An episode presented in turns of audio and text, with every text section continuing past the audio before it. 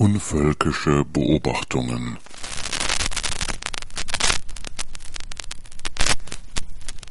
Seit der vielbeschworenen Zeitenwende um 1990 hat sich einiges getan.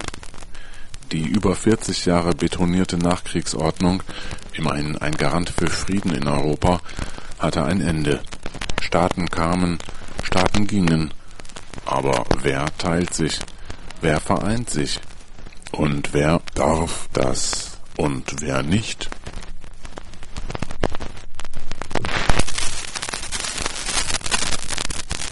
Neunzehnhundertneunzig in Ostdeutschland manifestiert sich in demokratischen Wahlen der politische Wille, sich mit Westdeutschland zu vereinigen.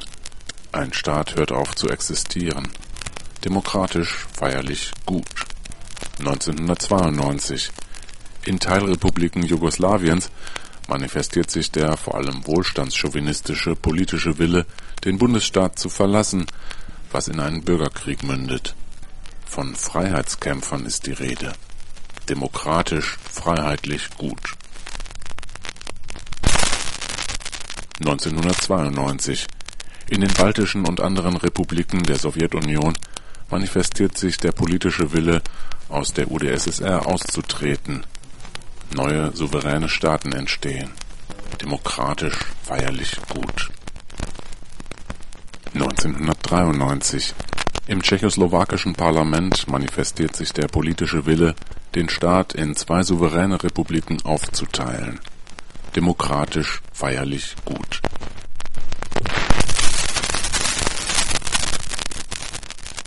Neunzehnhundertneunundneunzig in der jugoslawischen Provinz Kosovo manifestiert sich der politische Wille, sich vom Staat loszusagen. Demokratisch, freiheitlich, gut. 2014 In der ukrainischen Provinz Krim manifestiert sich in demokratischen Wahlen der politische Wille, sich vom Staat loszusagen. Völkerrechtswidrig, selbsternannt, undemokratisch. 2014 im Osten der Ukraine manifestiert sich in demokratischen Wahlen der politische Wille, sich vom maroden Staat loszusagen und für derhin möglicherweise als Neurussland eine Provinz der Russischen Föderation zu werden. Im Bürgerkriegskontext ist von Separatisten die Rede. Völkerrechtswidrig, selbsternannt, undemokratisch,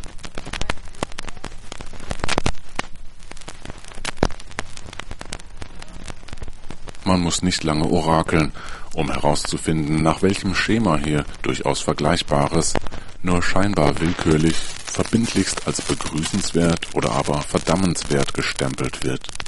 Natürlich ist nichts weiter als politische Interessen am Werk, die sich nüchtern analysieren lassen.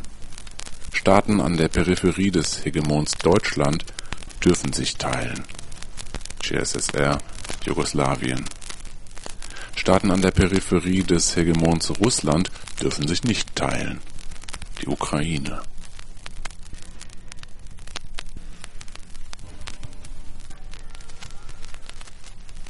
Es nahm bemerkenswert hysterische Töne an, wie die Wahlen auf der Krim und später in der östlichen Ukraine als katastrophisch und illegitim dargestellt wurden wie schon in Griechenland, als sich die dortige Regierung erdreistete, die Bevölkerung abstimmen zu lassen über die halsbrecherischen Sparmaßnahmen von Regierung und Troika nach deutschem Gusto.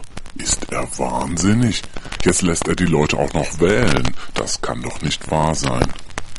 So selektiv wird auf einmal die heilige Kuh der Demokratie bemüht. Warum? Vermutlich, weil das absehbare Ergebnis der Referenden nicht genehm ist.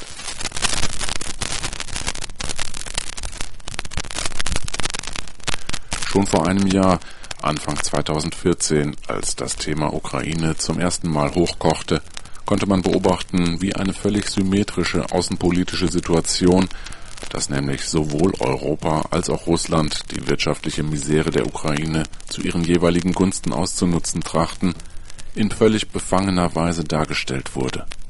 Die niederträchtigen Russen würden das Land erpressen und in die Abhängigkeit zu treiben trachten. Gaslieferungen. Die edlen Europäer aber wollen dem armen Land doch bloß helfen.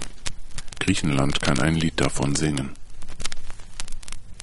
Wir halten also fest, wenn Europäer Handel treiben wollen, tun sie das als Altruisten. Wenn Russen oder Amerikaner oder gar Chinesen Handel treiben wollen, tun sie das als Egoisten.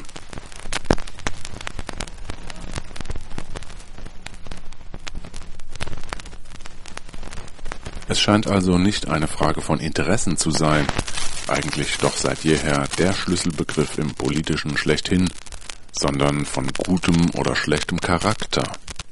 Dieser Art hirnerweichende Propaganda ist mittlerweile so allgegenwärtig, dass man mutmaßen muss, sie erfolgte nicht nur mehr instrumentell zielgerichtet, sondern alle glaubten diese ideologische Soße auch noch höchst selbst. In grotesker Weise wird das schnöde und befangene geopolitische Gezerre um die bankrotte Ukraine moralisch aufgeladen.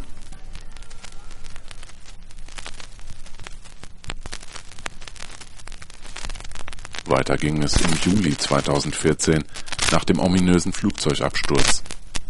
Man muss an dieser Stelle nicht spekulieren, wer diesen zu verantworten hat. Natürlich wusste in der aufgeladenen Atmosphäre schon gleich jeder, dass die Schuld an dem Abschuss der zivilen Maschine zweifellos der politische Gegner tragen müsse.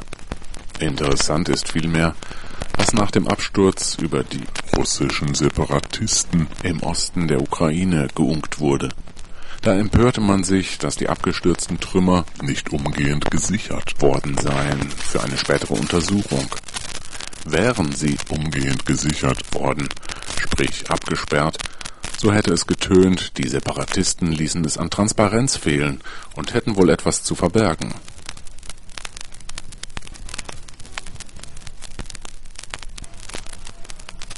Hier macht man es sich sehr bequem wohl wissend, dass das Gerede vom bösen Russen, vom finsteren Ivan, typisch deutsch und regelrecht kryptofaschistisch ist, tut man so, als sei nur der zugegebenermaßen unsympathische und autoritäre Präsident Putin eine singuläre Erscheinung. Man habe nämlich überhaupt gar nichts gegen die russische Bevölkerung, aber dieser Präsident der immer öfter als Diktator gezeichnet wird, als wäre er demokratisch nicht legitimiert. Da wird personalisiert wie in der Kinderfibel, und keiner scheint sich zu wundern, wie sehr das intellektuelle Niveau der internationalen Politikschau auf den Hund gekommen ist. Man ersetze also in diesen Kommentaren und Verlautbarungen probeweise einmal das Wort Putin an allen Stellen durch der Russe und 90 Prozent all dessen, was heute bzw. seit Monaten geschrieben und gesendet wird, wird in seinem demagogischen Potenzial zur Kenntlichkeit entstellt. Es hätte auch 1940 geschrieben werden können, im Völkischen Beobachter beispielsweise.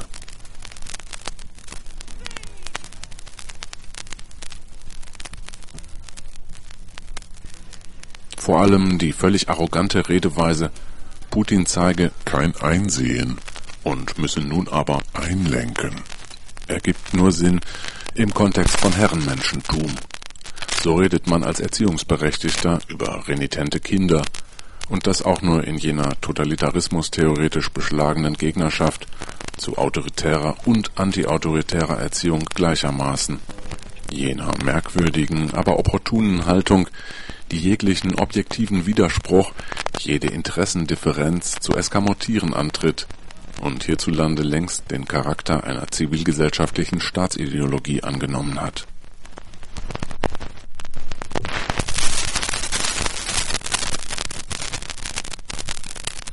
Aber natürlich darf auch eine lächerliche deutsche Bundesregierung und die ihr ergebene Journalie derart von oben herab die Regierung eines fast doppelt so bevölkerungsreichen und über 40 Mal größeren Landes zur Ordnung rufen, in einem Akt von Zwergenaufstand quasi.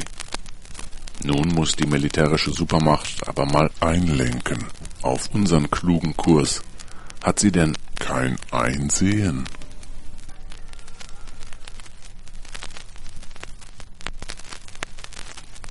Unglaubliche Ausmaße politischer Naivität ließen sich gleichzeitig beim sogenannten NSA-Skandal beobachten.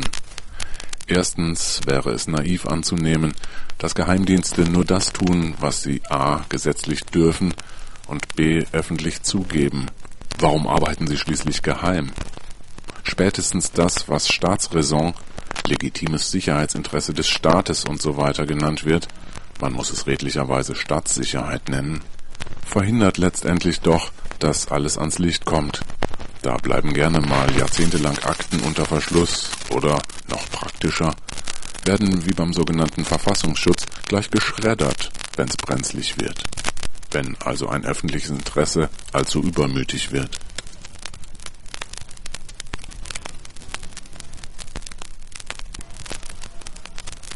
Zweitens kann man getrost davon ausgehen, dass ohnehin so ziemlich alles, was technisch möglich und nicht unbezahlbar ist, auch gemacht wird. Da brauchen gar nicht mit Worten wie unersättliche Datengier noch die ganz Dummen mobilisiert zu werden. Drittens ist es nicht nur unrealistisch, sondern geradezu borniert und letztendlich propagandistisch, nur den ausländischen Geheimdiensten solchen Missbrauch, der doch schließlich ihr Job ist, anzukreiden.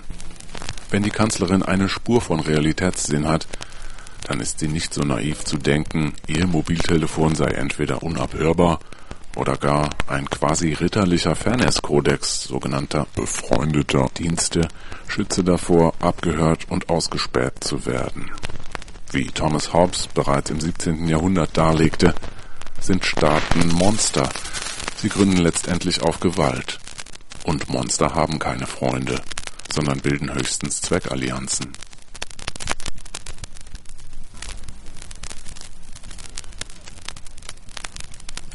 Politisches und analytisches Denken steht hierzulande seit Jahrzehnten nicht hoch im Kurs.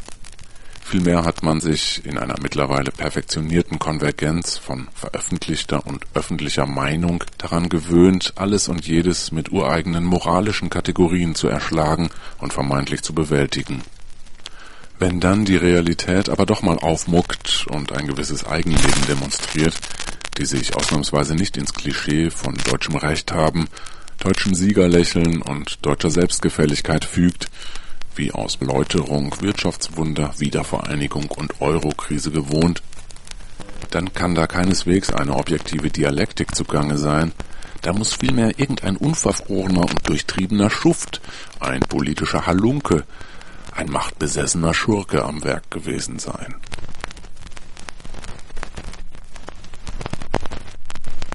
Die Souveränität von Staaten die sich auf Gewalt gründet, ist dieser Wahrnehmung, die nicht zwischen Wunsch und Wirklichkeit scheiden kann, eine Fiktion. Wäre diese Sicht nicht so erdrückend normal im Sinne der schieren Omnipräsenz, man müsste sie im wahrsten Sinne des Wortes eine Psychose, eine Wahrnehmungsstörung nennen, einen Wahn, denn diskursiv beizukommen ist ihr mit rationalen Argumenten nicht. So selbstgerecht und solipsistisch in sich ruhend präsentiert sie sich, ganz abgesehen von ihrer Redundanz im doch sonst üblichen großen Pluralismus.